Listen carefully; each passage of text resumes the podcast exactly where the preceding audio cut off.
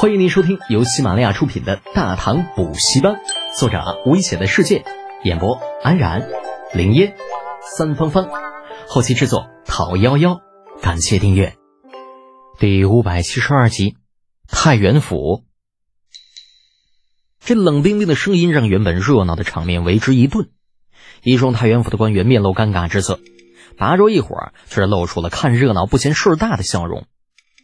李湘本以为李浩年纪轻轻，必然会缺乏这种社交场合的经验，只要对方老老实实喝下自己敬的酒，那今后在太原地界就必然会被自己压下一头。结果没有想到，这李浩虽然年轻，但是酒桌上的经验却丝毫不比他这个老油条差，十分敏锐地察觉出了情况不对的同时，还反将了自己一军，把自己直接逼到了墙角的位置。现在摆在他面前的一共只有两条路。一是蒙混过关，假装一时马虎大意，陪着李浩把酒喝了，从此让出自己在并州的主导地位；二是直接撕破脸，不给李浩任何面子，毫不留情将之踩在脚下。短短片刻，李湘心中便打定主意，无论如何不能够让李浩占上风，否则自己在并州的利益就全都完了。有了决定之后，这李湘换上一副虚伪的笑容，打着哈哈。嗯，德简呐，哦哦，对了，呃，我这样叫你没问题吧？真说起来，咱们可是姻亲关系。我家侄女儿雪雁已经与你定过亲了，我这个当叔叔的，按说称你一声贤婿也不为过。那说的比唱的都好听，还当叔叔的，远房堂叔罢了，还真把自己当个人物了。李浩身边的程茵茵撇撇嘴，对李湘表示出了浓浓的敌意。小姑娘虽然年龄同样不大，但不代表她的智力有所欠缺。生于官宦之家，哪怕是将门，对于这些个勾心斗角的事情，那也是念书于心的。李浩对此倒是并不怎么在意，微微一笑，道：“啊，这么说，堂叔今日摆的这是家宴呐？”李湘一滞：“家宴你大爷！”这么多官员和突厥各部首领都来了，你从哪儿看出这是家宴的？讪讪一笑，德简不要误会，今日宴会的确是接风宴。不过作为堂叔啊，有些事情我觉得还是需要提前与你说明白比较好。堂叔请讲，小婿洗耳恭听。李浩说这话的时候，还真的是很无奈。毕竟李湘的辈分摆在那儿，他除非不承认与李雪燕之间的关系，否则这个头还是必须要低的。李湘先生一局，脸上露出得意的笑容，起身来到李浩面前：“ 德简呐，作为堂叔，我必须承认你很优秀。这一代的年轻人比你强的屈指可数。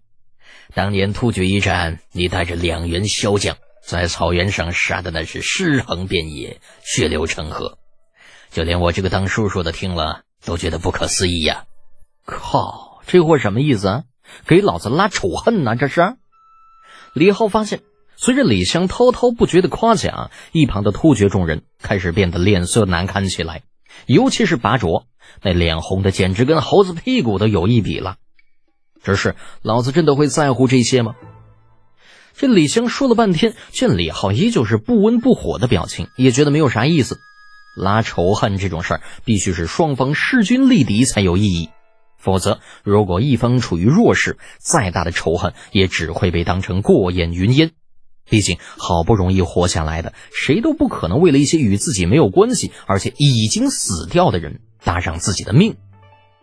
想到这里，李强话锋一转：“不过，要简单。”啊，虽然你少年得志，但在有些事情上还是考虑不周啊。就比如这次梳理突厥各部吧。或许你在来之前有着千万种准备，但是唐叔必须提醒你：计划不如变化呀。很多事情是不会因为你个人的意志为转移的。突厥各部族之间有些矛盾由来已久。更何况，突厥人一直都是以游牧为主，逐草而居。你便是有妙计千条，难道还能够让他们改变生活习惯不成吗？所以呀，听叔一句劝啊，不要过多的插手突厥各部之间的事情。呃，至于陛下的交代，嗯，为叔认为，陛下的意思应该是以稳定为主。你如果贸然插手突厥事务，从而引起动荡，就算陛下再宠你，也免不了会治你个属理不利的大罪。到时候，你的前途可就全完了。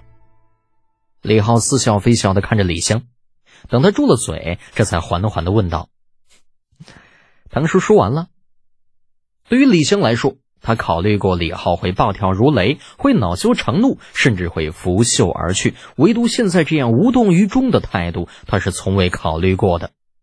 一句淡淡的“说完了”，代表的是一种无视，一种轻蔑。尤其是在自己滔滔不绝说了大半天的情况下，更是让人难堪，有一种拳打进棉花堆的难受之感。此子怎的如此难缠？之前不是稍微有人挑衅便会暴走的吗？见李生不语，李浩不为己甚，端起之前放下的酒盏，与他碰了一下。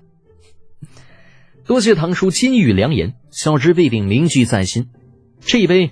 我敬堂叔，诸位，饮胜，仰头，酒干。那李湘端着杯子，喝也不是，不喝也不是。喝了代表着低头认输，不喝，嗯，不喝就代表着当场翻脸。这两种结局，不管是哪种，他都是今日不想看到的。犹豫片刻，李湘最终还是选择先把酒喝了，然后静观其变。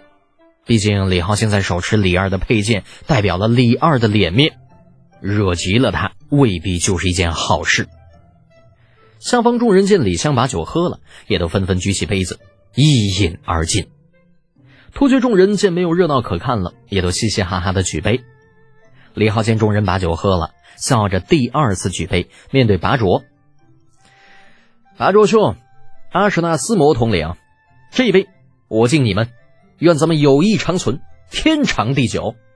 多谢李侯。阿什纳斯摩这还是第一次与李浩接触，表现的既不疏远，也不过分亲近，道了声谢，先干为敬了。本集播讲完毕，安然感谢您的支持。